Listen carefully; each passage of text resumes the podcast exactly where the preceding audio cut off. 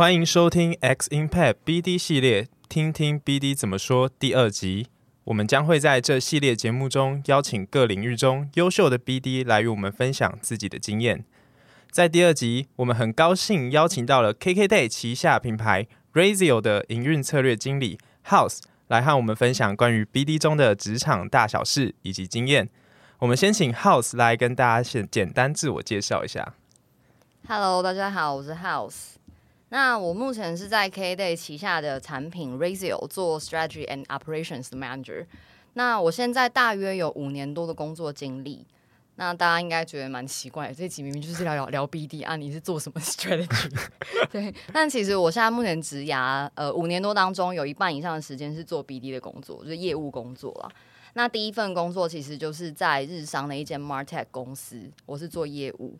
那其实就走着走着就发现说，哎、自己可以有不同的可能性嘛。所以我之后有在 Deloitte 做过专案经理，后来现在又进入那个 Razio 做 BD，然后现在呢又转职到营运跟策略的角色，所以其实蛮特别的，也可以跟大家聊聊过往这些蛮幸运的经验。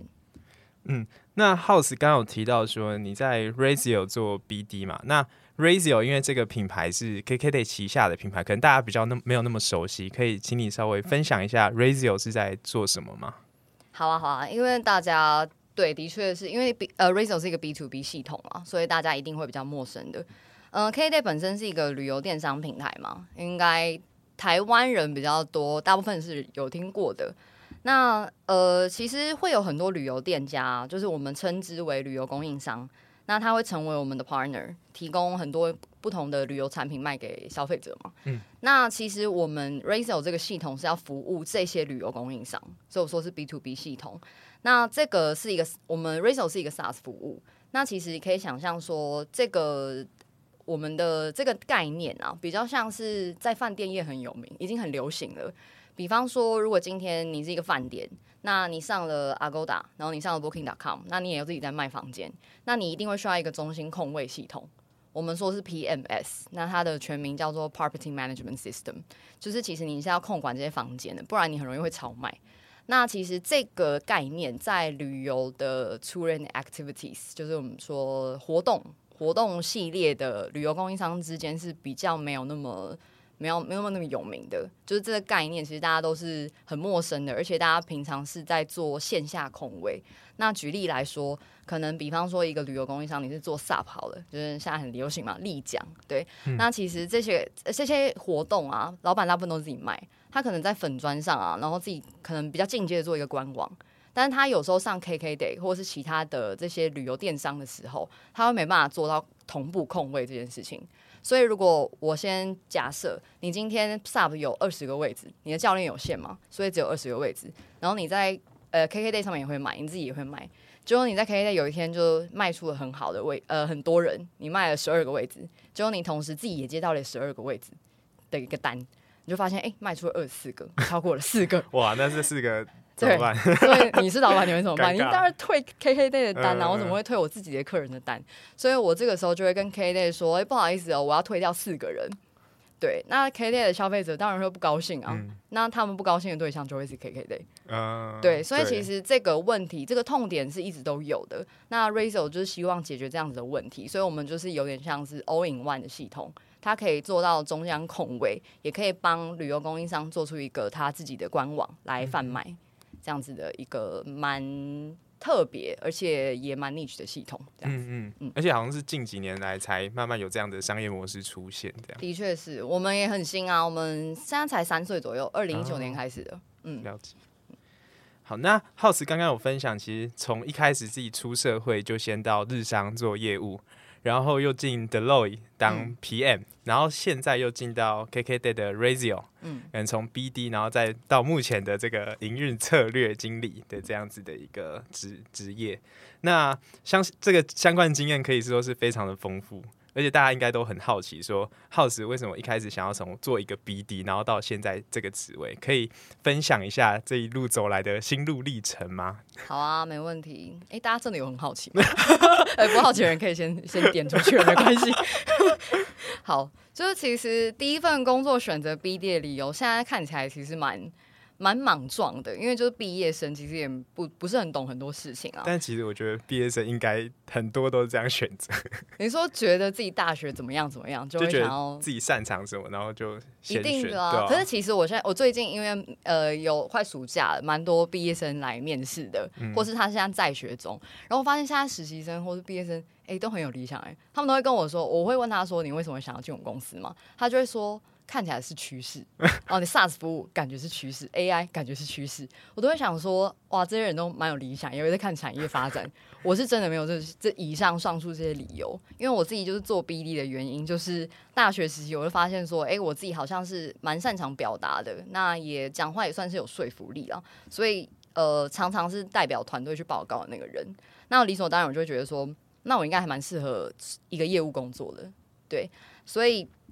呃，那个时候就会选择说，我就是往这个方向去投递我的履历，这样。然后，但是真的进入职场之后，我是发现说，以前大学真的觉得自己会讲话这件事根本就是闹剧一场，就是没有，根本就没有这种事情，我根本不知道什么叫做会讲话。对，然后，嗯、其实一开始真的蛮多挫折的，就是刚开始当业务的前半年吧，我几乎业绩的达成率都不到百分之五十，就蛮惨的。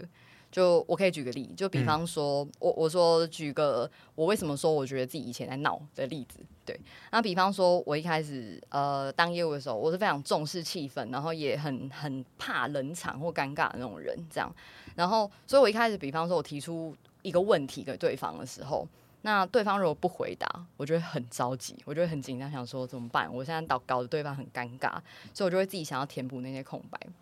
那比方说，呃，我举个例好了。嗯，好好，艾弗，我问你，呃，我这支产品每个月最低预算就十万块，你要不要买？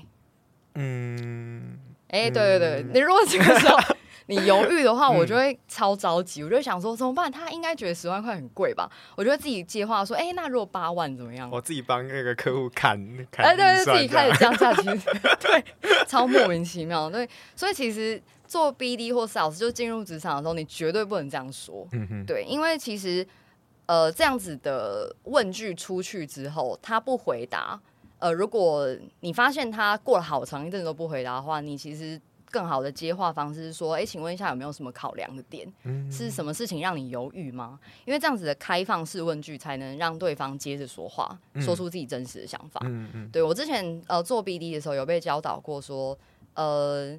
有一个神奇的八二法则，就不是那个普通一般的八二法则，对，就是其实你跟客户说话的时候的比例是要让对方说八，自己说二，所以提出一个问题之后，你不能他不讲话，你就自己一直接一直接，绝对不行。就像很多。我不会说是保险业务一样，我不会这么说。好，但是就是的确不能噼啪一直讲，就是其实每个人都是喜欢表达自己的真实想法的，所以你一定要留机会给对方说话。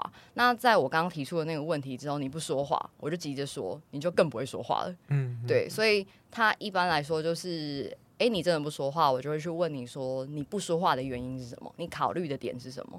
对，那。如果你不是用这种开放问句的话，对方可能就会说好或不好，是或否，这样就变成就是二分法了。嗯、那而且我也刚刚有预设立场，说我觉得你你觉得很贵，所以我就自动砍成八万块。可是预设立场是很危险的事情，对。那基本上在这种状况之下，你可能就要厚着脸皮想说。好，你可能只是呃喉咙很干，所以呃了一下。我等你喝口水，你等下就要买了。对，因为其实绿色预设立场是坏处是非常多，但是其实没有呃没有哎、欸、没有好处，对，没有好处，但只会把客户推远而已。对，所以是绝对就是厚着脸皮等他说话。我觉得你刚刚讲的这两个情境是可以结合在一起的，就是预设立场加怕尴尬。对啊，对，就是你先预设立场，然后。如果假如说你先预设立场，可是如果你不怕尴尬的话，其实你可以等他说，就是看他说什么。可是看谁先说话，对，看谁 最不怕尴尬。对对，然后就哎、欸，电话空白一小时，没有人讲话。对，然后如果就是预设立场之后，然后又怕尴尬，就是直接把自己的预设立场先说出来，那对方就没有机会说。对对对，对，对方不会表达他真实想法。对，如果你真的预设立场的话。所以其实那段时间，我就是用大学的方式去填补这样子的空白。嗯，然后对，因为呃，你在一个聚会上，你也会怕尴尬，就会想要一直说话嘛，这样。那我就发现我刚出社会是这样做的，所以每天提出邀约啊，每天就会被拒绝。可是这样子的生活，就会发现我渐渐产生一些心得，说你尽管去没有去分析说你哪一句话是不能说，或者踩到对方的雷，嗯，不会到分析这种哪个几率比较高的程度啊，对。但是你会开始有一种直觉，是你说的特定一段故事或案例是很比较容易打动人心的，对。那其实它就是一个成功业务的开始。那后来也证明说，其实慢慢培养这种商业直觉是准的，因为我的业绩后来就是在前半年惨不忍睹之后，就是直线上升，然后就没有掉下来过了。嗯嗯嗯，没错，就是嗯这样一个分享，我又开始填补空白了。好，OK，shut up。好，好，那其实刚刚 House 说的就是，其实都是跟人互动有关的工作，就是需要特别注意的点，像是。不要不能怕尴尬，或者说不要预设立场。像是我自己在可能访谈的过程中，可能如果说别人在你问一个问题，假如说是呃这个这段过程中你最印象深刻的事情是什么？可是通常问这种印象深刻的事情是很难去马上就想到，所以通常都要给这个访谈对象一段时间去思考。嗯，那这段时间如果你又在插话的同时，可能就让他干扰他的思考，然后没办法。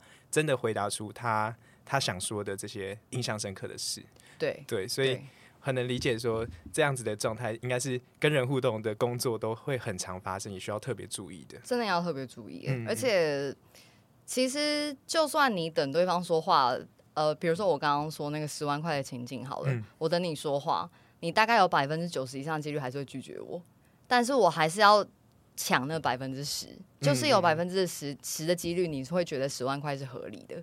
对，那如果我在那假设是呃百分之九十的几率好了，就是其实你每天都会面临这种状况，所以当 BD 是的确蛮常被拒绝的。就是我觉得被拒绝，学会这个被拒绝的勇气，就是一个每个 BD。或是你要当 BD 的话，就是你的人生课题。对，我觉得非常重要。今日金句，被拒绝的勇气。自己开 开始乱乱埋一些梗，没有，但是要一直相信自己。就是被被打倒没关系，但是你就要继续洗洗澡的时候就想说，哦，没关系，我明天就可以做到了。你要保持一个谜样的自信。对，我真的是这样保持的。就自信很重要的，很重要。对，嗯。好，那这样子听起来，耗子其实当。BD 的这个过程其实累积了非常多的心得，然后刚好说到就是可能半年撞墙期，然后后面就一直往上冲，哇，这个真的是天赋异禀。哎、欸，只有半年哦。如果我是的话，就不会被我就被撞墙半年。哎、欸，这个半年很短，这样。没有，还好哎、欸，其实我隔壁的业务早就做到业绩目标了，我就是在撞墙。对，我学学习幅度比较大啊。对，嗯。那这样子就是后面业绩一直往上嘛，那感觉是做的还蛮不错的。怎么会后来又会跑去 Deloitte，就是我们熟悉的这种管顾的哎顾问哎财会这这种四大的 PM 呢？嗯、的确，呃，其实顾问你没有错，就是在 Deloitte 的话，呃，在台湾 Deloitte 应该比较有名的是会计嘛，对。那所以会觉得所以是财会。那其实 Deloitte 在国际上是顾问服务比较多的，对对对，对，Consulting 是。金呃，它的成交金额是很庞大，那这个 branch 也很大，这样。那我觉得去 Deloitte 真的是一个因缘际会，哎，就是我觉得要说回我为什么离开第一份工作，因为其实，在 Martech 公司是很好玩的。我们是一因为是蛮新创公司，是一间日商，那进来台湾，所以其实团队也不大。所以我那时候其实 BD 做是一条龙的 BD。对，你是 BD 带回客户之后，你要做 AM 跟就是 CS，嗯，对，你要全包这样子。然后呃，这个过程其实是非常挑战，也很有趣，就是每天几乎都会面临到你完全没有碰过的问题，对，就会一直想要去克服这样子。但是其实，在最后一年是有一点点迷惘的，因为发现呃，客户成熟了，就你手上有非常多的客户，那。其实这些客户会一直滚出新问题。那当你时间有限的时候，又有一个新客户进来，我发现说，在解决既有问题跟呃带新客户的这两个两难的议题当中，我会选择解决既有问题。就是我会把业绩推在外面，虽然业绩目标越来越高，嗯、但是我不希望在还没有解决既有问题的状况之下就去接新客户，嗯、因为这新客户也会可能会遇到一样的问题。嗯、对，我就发现我有这个倾向，所以呃，我觉得解决既有问题的成就感是真的很大。就是当我成成功去想出一套新的流程，或是帮客户去追踪一个解决一个成效追踪的问题的时候。呃，我觉得那个对我来说的成就感是远比我带进新的客户进呃进来来的更大的，对。所以最后一年我是有离考虑要离开，就是一个业务工作，去尝试看看跟顾问啊解决问题相关的这样子的工作。然后刚好就竟然真的有在 Deloitte 的朋友就问我说：“哎，我们有一个专案经理的职缺，那你有没有兴趣来？”那我就决定要尝试看看，就算是。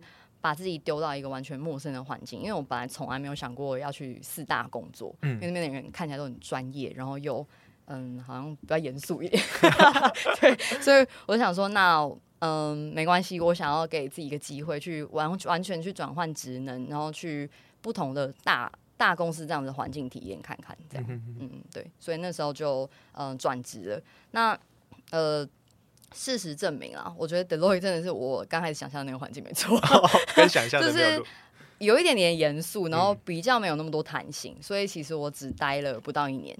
对，那这个这里穿插一个跟比较 B 跟 BD 无关的建议哈，我觉得因为我自己曾经经历过，所以会蛮有感的，就是。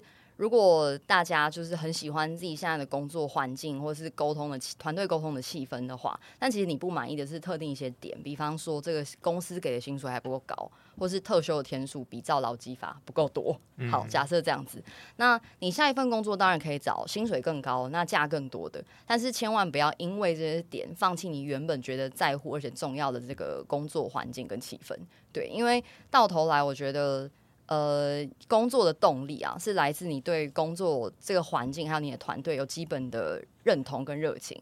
对，那这个这样子的动力，算是你在明天啊、下周还有往后好几年，每天醒来会觉得我愿意上班的这样子一个重要的动力。所以我觉得，呃，我我没有觉得事务所是不好的，对，完全没有会这样，不会这样觉得，只是因为我觉得喜欢这件事是主观的。那。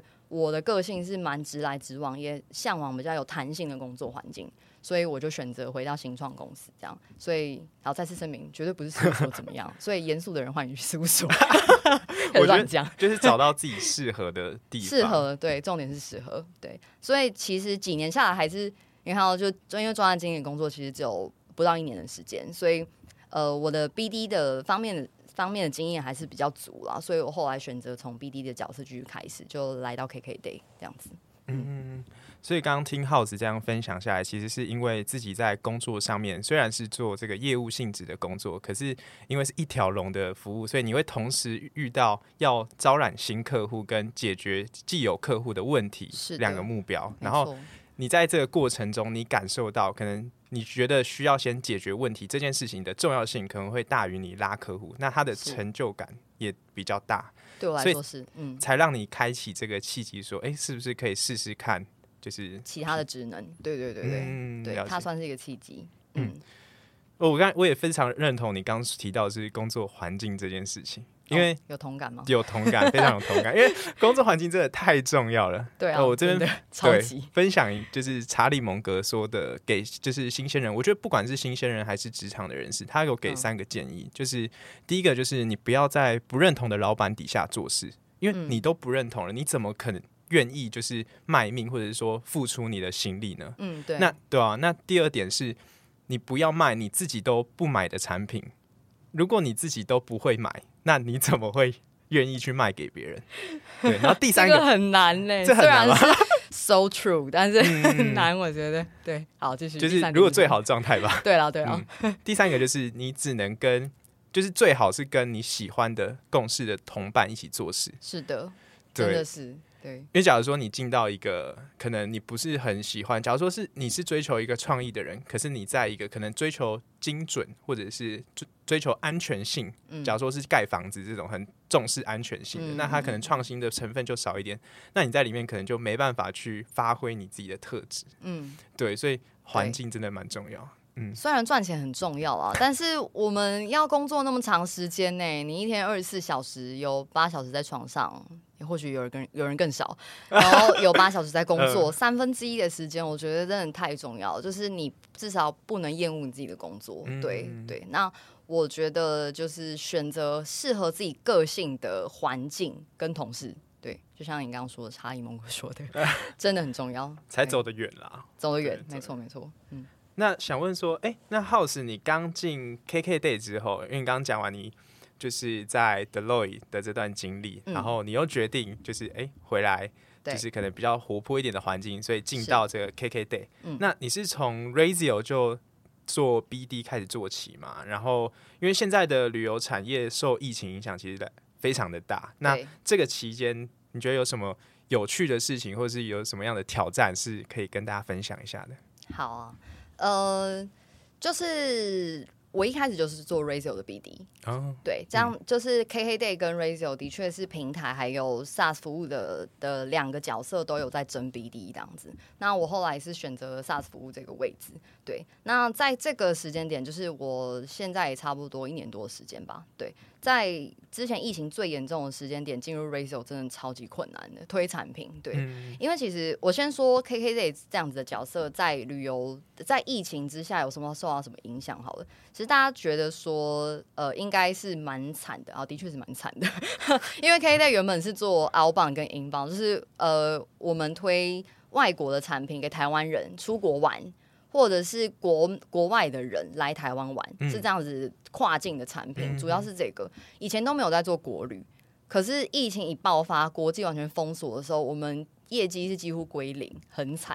对，所以我们就 KKday 是快速转型，是认真的就是适应的很迅速，就是开发了非常多国旅的产品，嗯，对，然后卖给台湾的消费者，所以其实转型算是蛮成功的。然后呃，这段时间 KKday 的我觉得 KKday 在招募新的供应商进来的这个过程，其实相对没有这么困难，因为大家其实都卖得很辛苦。供应商自己其实更需要订单，嗯，他们卖不，他买卖不卖不动，然后找不到新的客人，找不到愿意去旅游的客人，所以其实这个时候更需要平台的角色去辅助他们，去带单进来，因为平台是有流量跟用户的，对，所以其实 KKday 的角色对于供应商来说是呃相辅相成的，而且他们互相欢迎这样子。但是在反观 Razor 其实就真的蛮惨的，因为 Razor 是一个它是 SaaS 服务嘛，那我们刚刚说就是帮忙去做空位啊，或去做。帮旅游供应商做网站的，嗯、这样子服务是要钱的。对，我们是用订阅收费，就是月月收费制这样。嗯、那这些供应商都没有订单了，他怎么会愿意付你钱？对，我觉得超级困难。所以那个时间点我们在推的时候是呃几乎碰每个都碰壁吧。所以我们后来是有想出新的方式，就是在疫情之下，我们会推出就是你可以先试用的这个解法。对，那你不用一开始就付我们钱，你是先去试试看，说你适不适应这样子新的产品跟平台，用数位方数位化的方式去管理你的产品跟订单还有位置，这样在这个习惯的过程当中，其实就你会愿意慢慢开始会愿意付钱。对，那。到那个时候，可能疫情就会相对比较比较趋缓一些了。我们那时候是用这样子的策略去攻打市场的，对。那这个策略其实蛮有用的，因为其实老板在忙的时候是真的没空理你。就是他生意好的时候，他想说我要什么数位转型啊？你有毛病吗？我就是每天接电话都接不完了，对。嗯、所以在呃他最闲的时候，不知道怎么办的时候，你跟他说你可以免费试用，他其实是最愿意的。就是他不用付钱，但是他空闲下来的时间，他可以学习怎么数位转型。因为其实愿意尝试，他愿意尝试，因为其实很多老板他们是方法是传统的，但他其实是急迫想要转型的。他们只是不知道要怎么开始，或者是嗯、呃，没有人告诉他们怎么开始。对，那这个时候 BD 切入，告诉你说，你可以暂时先不用急着付我们钱，先试用看看，然后先学着数位转型，其实对他们来说是很有帮助的。那我们那时候是用这个方法，所以我觉得那段时间最挑战性当然就是处处碰壁嘛，就是哎被被拒绝的勇气，我的勇气就是每天都满分，又用上，对，每天都在用上，对。嗯、但是呃，当你就是一百个人拒绝你的时候，突然有一个人跟你说，我愿意。就是试试看你说的方式，然后我也非常愿意数位转型。这个时候，哇，成就感真的很大。嗯，对，就是一股很有挑战性的一件事情。嗯，所以这样听起来，就是说现在的这些商家，或者说旅游的你们说的供应商这这群店家，嗯，他们是很愿意去接受，就是大家其实都蛮迫切想要数位转型的。呃，我觉得市场其实普遍来说还是没有全部人都愿意。对，就是以比例来说，台湾的旅游供应商是其实是相对传统的，就比较保守一点，就是可能传统如果能赚到钱的方式，就可能 FB 的粉砖啊，然后去卖。没错，没错，没错。对，他们还是会习惯比较直接可以接触到消费者的渠道吧。对，如果可以用粉砖呃 IG 就解决的话，他会觉得我何必需要一个另外一个预订网站或是一个系统来管这么多东西嘞？就是其实大家还是会有自己一个传统的小本本，超神秘的，就是一些呃沙滩车啊，一些 SUP 的老板，他们就是会哎掏出自己的小本本说啊，今天有什么什么什么客人要来，然后这个小本本就是他们随时携带在身上这样。对，那其实我们就是想要翻转这些事情啊，然后我们就是嫌说他他这个小本本把。这个账本啊，搬到你的电脑的 Excel 来上还不够，不行，你要放在云端，你要用 SaaS 系统去管理，因为它才能同步。然后你 Excel 系统你用一用，可能三天之后你就会荒废了。对，但是一个做好的 UI 是完整的一个服务给你用的话，其实如果你习惯了，它的它的路是很长的。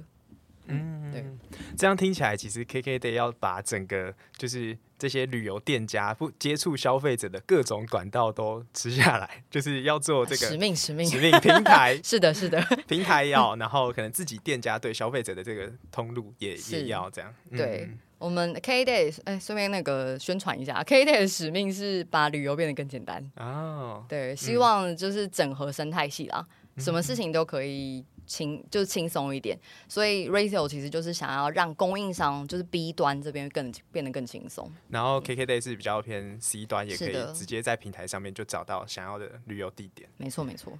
嗯，那这样听下来，就是就我们可以知道说，KKday 跟 Razio 它虽然都是在解解决旅游产业的这些痛点，但是它是用两种商业模式去进行。然后我们也听到说，在这个疫情的发展底下，有因应出了不同的情境，像是 KKday 可能就是大家都会非常的想要找这个 KKday 的平台，然后因为平台上面有人可以帮忙代客。可是相对来说，同样是旅游产业，但是 Razio 在推广的情况底下就会比较的困难，因为大家已经没有在赚钱了，怎么还愿意去买这个 SaaS 的订阅服务呢？对，没错，真的是蛮辛苦的。那大家这样听下来，其实。耗子后来会转向这个营运策略经理的这个职位，其实就没有那么意外。就是整个职涯过程都发现说，其实都有自己的一个发现的一个目标。就像是进到德雷是因为想要解决客户的问题，然后现在又到 Razio 做这个 BD。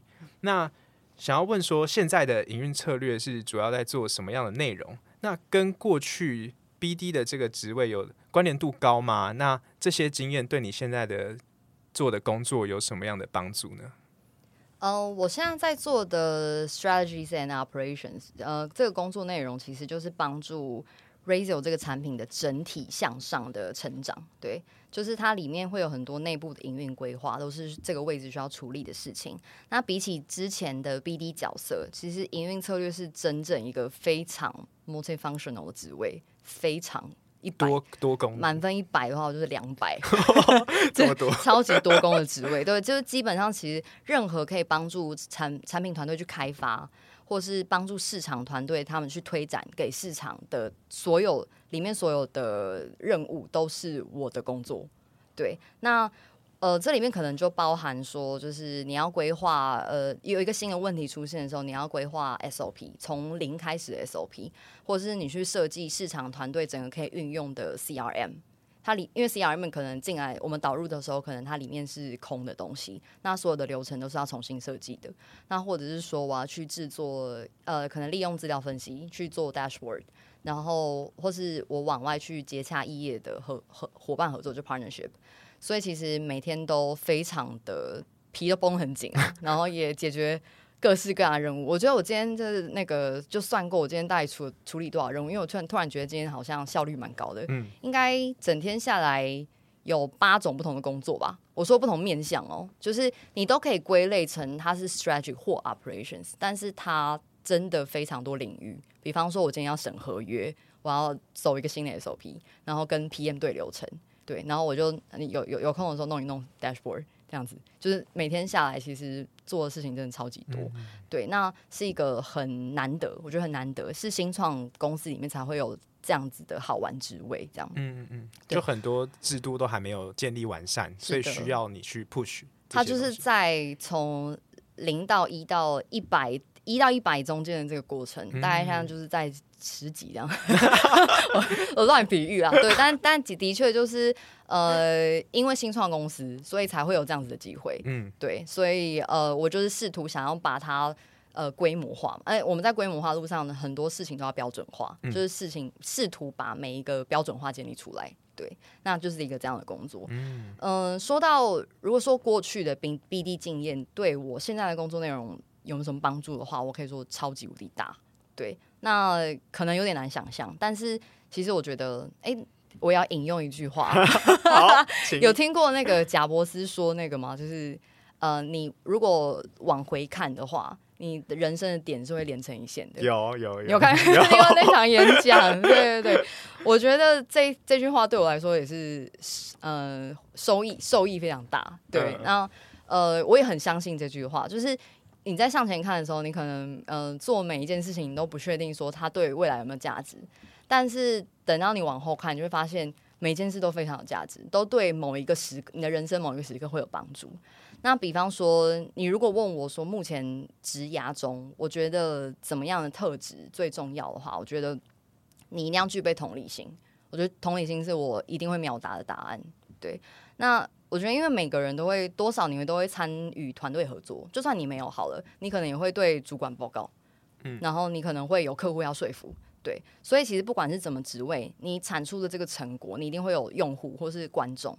那在做事情或是你在做决策之前，你先换位思考的话，你的角度绝对不一样，对。那也会有更多人愿意看你的表演或是你产出的作品，对对对。就比方说。嗯、呃，比如说今天好了，就是现在。我就想说，好，大家如果愿意听一个人废话那么久的话，那到底是 愿意听什么内容呢？所以我就 尝试想要弄好玩一些，但是没有啊。如果你现在觉得很无聊的话，你就可以点出 直接点出去了。好，没有，不好意思，大家不要点出去哦。好，留下来。然后 OK OK，留下来继续听我的废话。好，对，总之我觉得 BD 工作，因为面过面对过市场，那培养我非常强的同理心。对，那你还记得我一开始说那个菜鸟业务，我是怎么回答客户的吗？嗯对，他就是一个没有同理心的回答，因为我其实不在乎说你到底要，呃，我只在乎说你要不要用十万块买，嗯，对，你不要的话，我就降价，我就降成八万块。嗯，但是其实我从来没有去考虑说你到底为什么犹豫，你犹豫十万块的理由到底是太贵，还是你现在就是没钱，你下个月就有钱了，到底是哪一种？对，所以其实我觉得站在对方的角度去想说你为什么拒绝，为什么喜欢，这些都是很重要的。对，那如果。我在这个位置上啊，嗯，有非常大一部分是要去预测，说我先设计出来的 SOP 跟流程会不会会怎么样影响到团队？那或者是说，我会想象我是主管的话，我要怎么管理我的业务团队？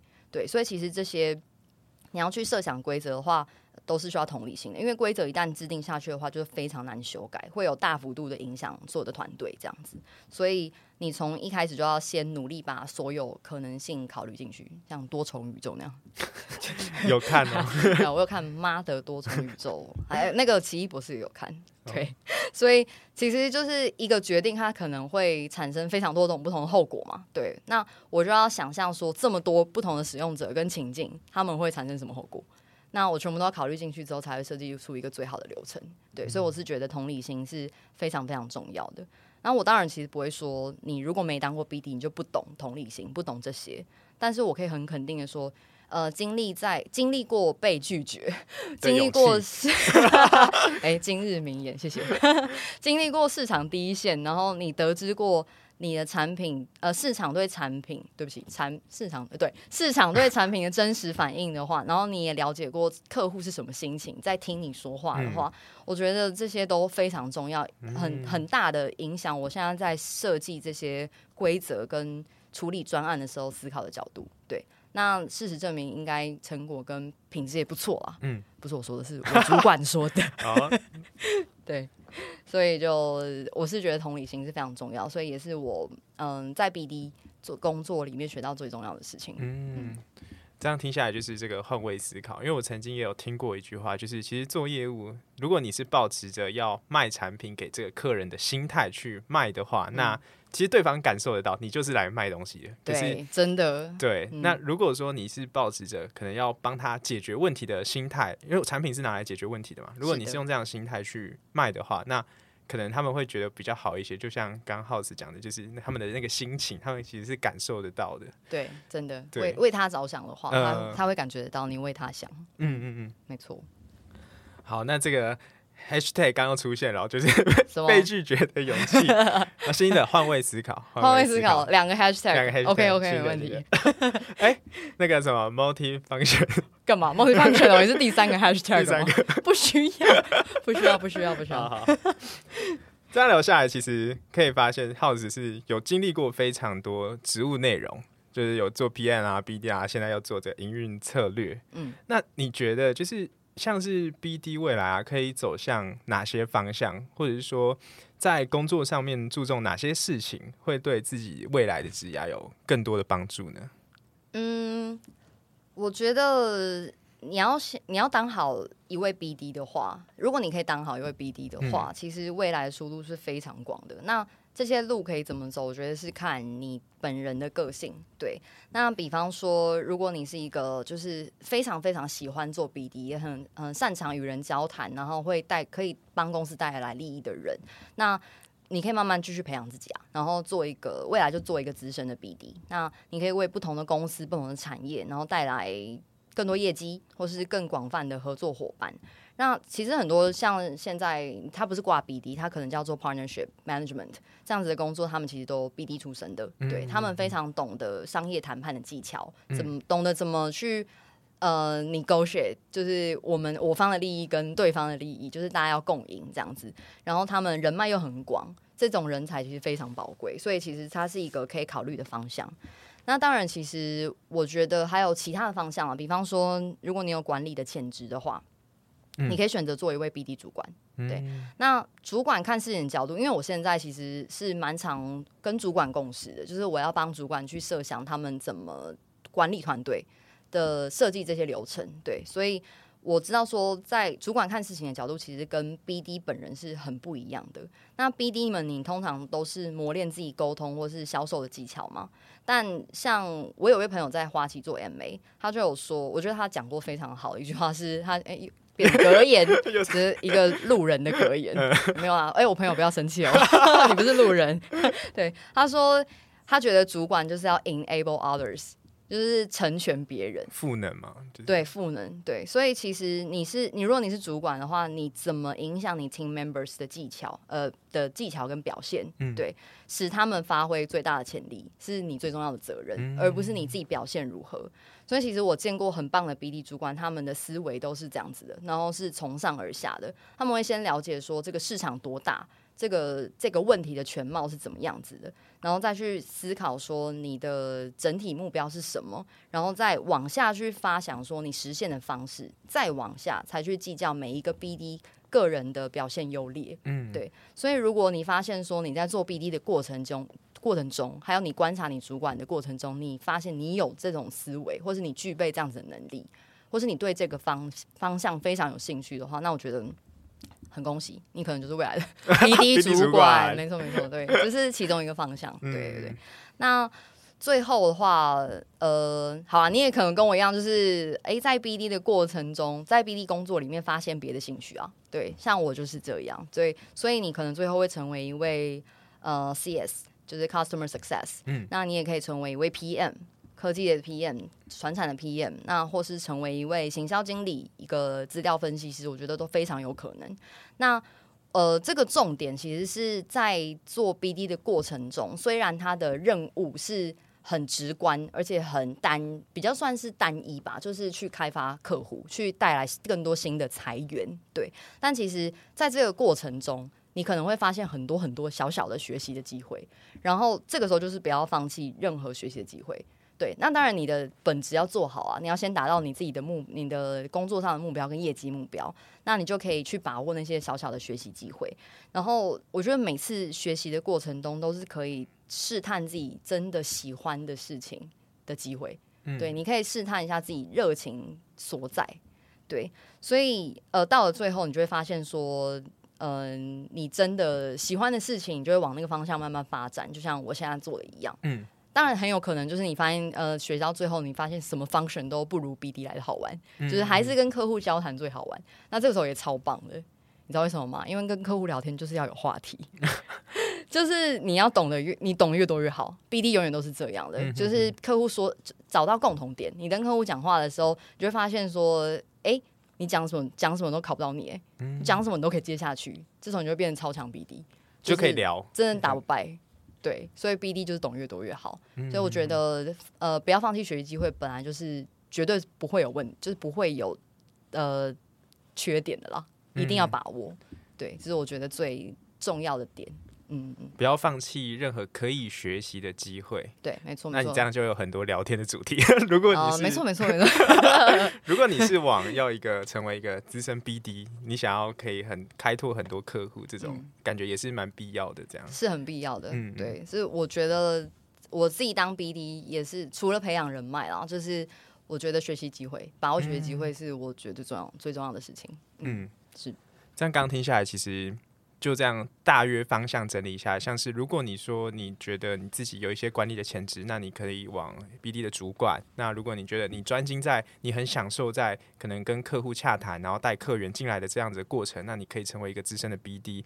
那在这个过程中，如果你发现你自己可能呃有其他的。一些地方是比较想尝试的，你有兴趣，那你也去没关系。那但是 BD 这一块得到的这些养分都还会在，就像刚刚 House 提到，就是说贾博士的那句名言，就是往回看，所有点都会连起来，对，都是有意义的。对，那那这个过程其实最重要的事情就是要把握。学习机会，有任何可以学习的机会就尽量学，这样。没错，没错。嗯，Ives 很会总结，因为我 很强哎，把那个所有点都连起来。有在认真听我讲话，有很认真，感谢感谢，太难得了。好，那那这样子就是听下来说，应该是蛮多人会想要进就是 KKday 工作，因为 K、哦、真的吗？对，因为 KKday 是旅游产业啊，大家会觉得这里里面的。氛围很活泼，然后很想尝试。那如果说有想进入 K A 类工作，你有什么建议可以分享给这些人吗？嗯，想进 K A 类工作吗？好啊，我觉得 有一个建议是，你可以不用在履历或者是在自我介绍的时候说。因为我很喜欢旅游，所以我想进这间公司工作。哎、欸，绝对不要这样说，因为我觉得很多人一定会这样说。十个人里面有九点五个人都这样说，已经无感了，你知道吗？就我们会自动忽略这句话。谁不想，谁不喜欢旅游？Hello，对，每个人喜欢旅游，你不是在旅游产业，你喜欢旅游，好不好？对，所以可以没有啊，这不是我真的建议啊。会不会，会不会真的说了，然后就哎、欸，这个不行。这不至于到减分啦，但是就这句话是 unnecessary。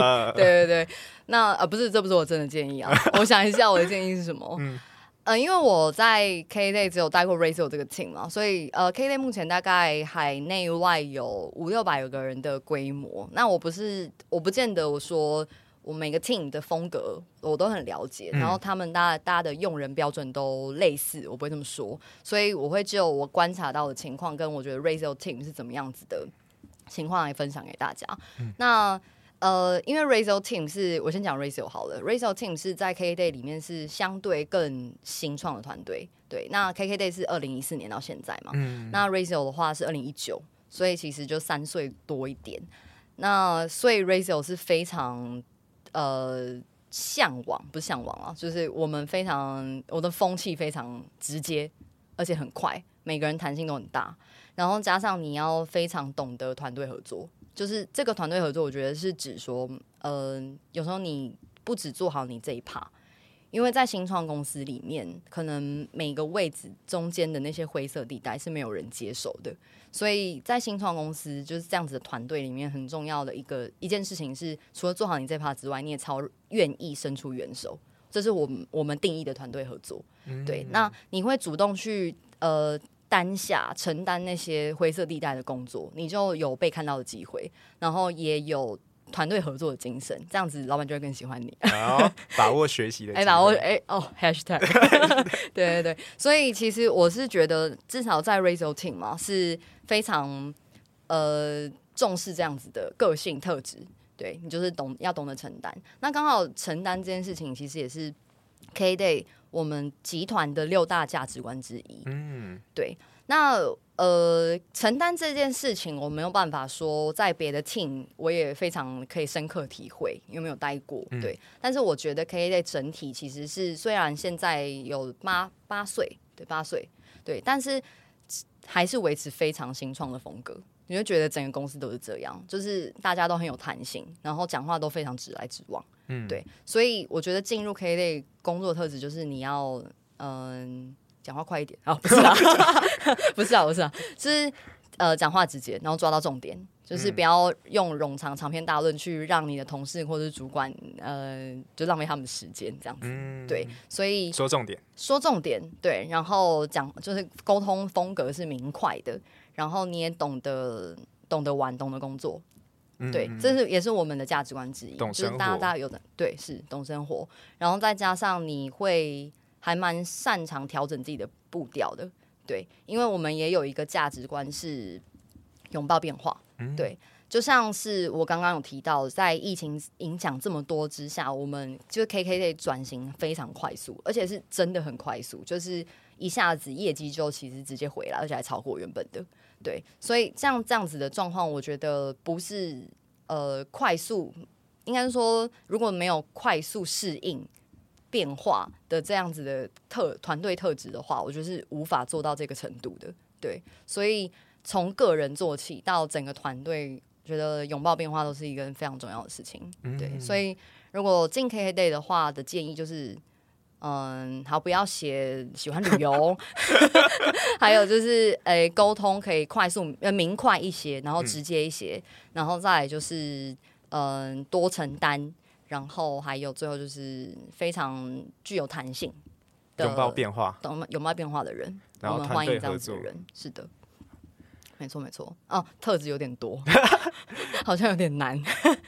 没有，其实这些东西都是可以在面试中表现出来的。嗯，对对对，就是你可以用过去的例证来证明说你自己是擅长呃适应不同的步伐，然后具有弹性，然后做事又快速直接的人。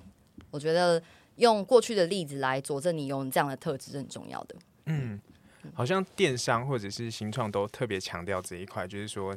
因为目标好像环境一直在变，然后你要跟着消费者去调整。如果你坚守你既有的可能方法嘛，嗯、那可能就没办法，因为目环境已经在变了，所以你一定要赶快砍掉，再换一个新的。没错，没错，没错，没错。对啊，像我设我们那个设计的 CRM 的这个制度啊流程、嗯、导入半年，我应该改过四次了吧？哇，就已经导入了，可是又在改，因为会随着我们的 KPI 而动。对，那我们的 KPI 就是跟随着我们的消费者、跟平台，还有我们的供应商们。嗯、对，所以其实这个变化是很多的，那就是要尝试适应变化，对，很重要。好，好欢迎进入 KKday。有这样相信听到现在的听众，因为我们这个是放在最后了，所以他们有如果有留下来听到最后，那这个就是给他们可以有一个心理准备，可以加分。没错，如果你有待下来，就是哎、欸、听我废话这么长的话，就是一个 bonus。bonus 就要知道说有哪些。前面离开也听不到。对，前面离开你就听不到了。前面叫你跳出去，你真的跳出去了，就没机会了。太听话。嗯、OK。好，那今天非常谢谢 House 能够来 X Impact 分享自己在 KKday 跟做这个 BD 的经验，而且讲的非常深入。我们今天有画了很多重点，很多 Hashtag，像是第一个是什么？第一个是 哎、欸，忘记了哈，那个干嘛？同理心吗？同理心好，同理心，同理心，对对对。然后再来第二个是被拒绝的勇气，啊、被拒绝的勇 气，对，这最重要，被拒绝的勇气。那第三个就是要愿愿意学习，然后多承担、嗯，对，这帮大家画 hashtag，、嗯、对，不要调到最后，直接直接可以掌握重点。好，那。从整个 BD 的经验谈到整个职涯规划，整个未来发展，就是都是满满的干货。然后我们也可以发现，其实 House 的职涯是根据不呃自己经历的工作内容、经历的这些事情，然后也调整自己的目标。所以也不是说一开始就是 BD 就一直做、一直做这样子，是有不断的动态调整的。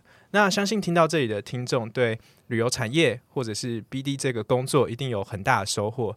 那我们再次感谢 House，我们 X Impact。听听 BD 怎么说系列，下次见，拜拜，拜拜。